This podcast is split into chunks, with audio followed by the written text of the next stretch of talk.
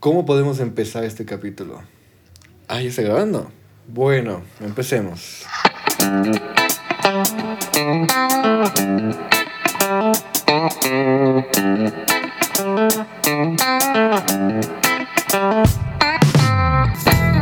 Hola, ¿cómo están a todos? Mi nombre es Santiago Zurita y les voy a hablar de temas de medicina. Y en este prólogo o introducción les voy a explicar el por qué decidí hacer un podcast. Vivimos en un mundo donde aún existe una gran desigualdad tanto para hombres como para mujeres. Que con todo esto hay que entender que no todos tenemos las mismas posibilidades y probabilidades de tener éxito, o sea, de lograr aquello que nos proponemos. Puede ser un trabajo, estar con una persona, tener una profesión, construir una familia, incluso darles mejor educación a nuestros hijos o simplemente ganar en un videojuego por más absurdo que parezca esto. Porque hay que aceptar algo. Hay ciertos factores que pueden llegar a condicionarnos, como la diferente economía, la educación, el grupo de amigos, los maestros que hemos ido adquiriendo a lo largo de nuestra vida, el tipo de parejas que hemos tenido, inclusive el ingreso económico de nuestros padres, son determinantes al momento de lograr algo que queremos. Todo eso puede determinarnos, pero no nos condiciona. Pero vamos a ver, tampoco significa que otros con diferentes condiciones materiales no puedan lograrlo. Haz todo lo que puedas con todas las herramientas que tengas. Sí, todas las herramientas que tengas. Y mejor si le das un uso inteligente. Puede que la gente te juzgue porque tengas un iPhone y tengas otra ideología política. Bueno, un poco de historia. Y sí, quizás sea mucho, pero mucho más difícil. Quizás debas esforzarte más para conseguirlo. Y también, inclusive, haya la posibilidad de que no lo logres. Puede que lo único que tengas como herramienta digital sea un celular. Y como es tu única herramienta, debes darle el mejor uso posible, porque es lo único que tienes.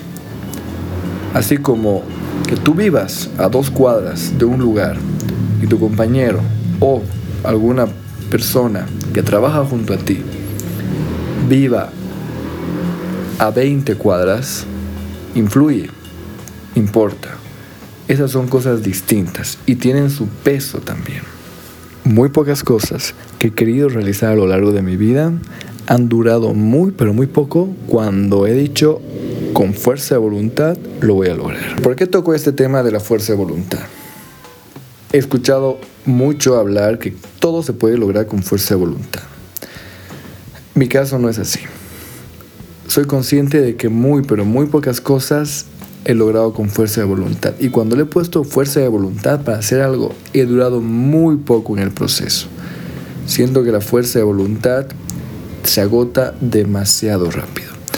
En el caso de, por ejemplo, intentar dormir mejor para despertarte temprano, la fuerza de voluntad no me ha servido absolutamente para nada. Y lo mismo sucede con la motivación. Esperar a que me llegue la motivación, puedo estar sentado y nunca va a llegar. Y si llega me voy a encontrar trabajando en aquello que quiero conseguir.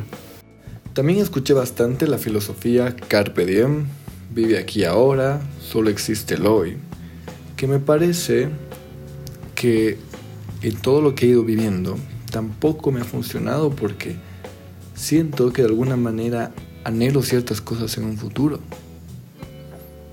Porque a pesar de que vive el presente, incluso tiendo a creer que nuestros actos y decisiones en el momento actual determinan una buena parte de nuestro futuro. Eso quiere decir que el carpe diem no termina de convencerme. Porque aunque no esté garantizado mañana, puede que exista. Y trabajar en las cosas que hacemos hoy,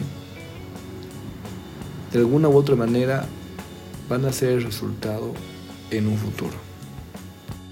A lo largo que han ido pasando los años en mi facultad, en la universidad, no he tenido tiempo para enfocarme en lo que estaba haciendo, que era estudiar. Sí, solamente estudiaba, respondía exámenes, daba, exámenes, asistía a prácticas, en fin. Pasaban los años y nunca me detenía a pensar si realmente estaba estudiando de la forma correcta. Y eso es un gran error, porque vivimos constantemente haciendo una cosa, haciendo otra, yendo a trabajar, yendo a otro, y nunca nos paramos y pensamos y empezamos a hacer cuestiones como ¿por qué estoy haciendo esto? ¿Cuál es la mejor forma de hacerlo? ¿O habrá algunas formas más actuales? No sé. Entonces, ahí fue cuando me di cuenta que sí, o sea, existen cosas que realmente funcionan y existen cosas que no. Existen métodos de estudio que nos dan resultados más duraderos. Pero bueno, la cosa de los métodos de estudio lo vamos a hablar en otro podcast que estoy seguro que les va a gustar. Ahora bien, la parte del positivismo tóxico que quiero tocar, ya acabando, me hizo dar cuenta que no me permite o no nos permite enfocarnos en el problema. O sea, nos vuelve conformistas con la situación en la que estamos.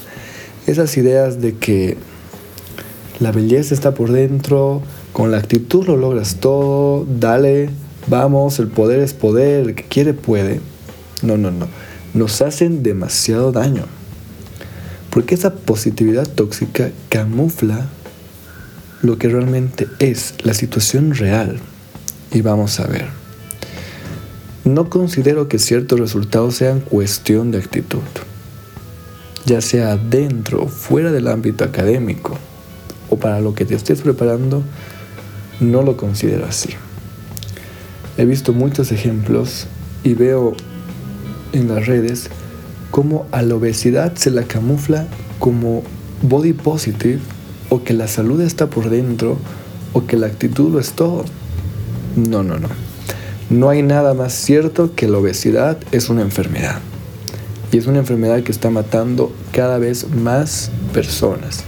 Y con lo que hemos pasado en el mundo posterior a esta pandemia, la obesidad ha aumentado su porcentaje. Entonces el positivismo tóxico no te permite hacer nada al respecto. Te hace creer que estás bien así como estás. Con todo lo anterior, nuestro aprendizaje por experiencias puede que esté bien, pero ¿hasta cuándo vamos a omitir? ¿Hasta cuándo vamos a ver a un lado? Hacer la mirada a un lado que aprender también incluye la existencia de hipótesis científicas que posteriormente, al ser comprobadas, forman parte de la medicina basada en la evidencia. Dejar a un lado todo ese esfuerzo y trabajo de muchas personas en el mundo no nos permite avanzar más allá de la mera experiencia y brindar una mejor atención a los pacientes y formar futuras generaciones de médicos con otra visión de la medicina. Bueno, y en resumen, tocamos temas, las desigualdades, que las condiciones materiales puede que no se terminen, todo nuestro entorno juega un papel muy fundamental, ciertos métodos de estudio puede o no que funcionen, y que ciertas actividades más allá del ámbito académico, más allá del estudio, tienen un valor y un peso al momento de rendir mejor en varias áreas de nuestra vida. Así que espero que todo el conocimiento que les voy transmitiendo a lo largo de estos capítulos les sirva de mucho y que poco a poco rompamos esa brecha de que si yo no me pago tales cosas, si yo no estoy en tal lugar, no voy a poder aprender. Espero que les sirva y realmente muchas, pero muchas gracias a todas las personas que han escuchado esto, ya sean muchas o pocas. Espero que algo haya quedado de todo lo que les he ido platicando ahora. Pueden buscarme en Instagram con el nombre, con mi nombre, Santiago Zurita. Pueden buscarme en Facebook. Y bueno, muchas gracias. Ya nos estamos viendo el próximo capítulo del podcast. Vamos a entrar de lleno a una enfermedad médica que estoy seguro que les va a gustar. Gracias, gracias. Éxitos.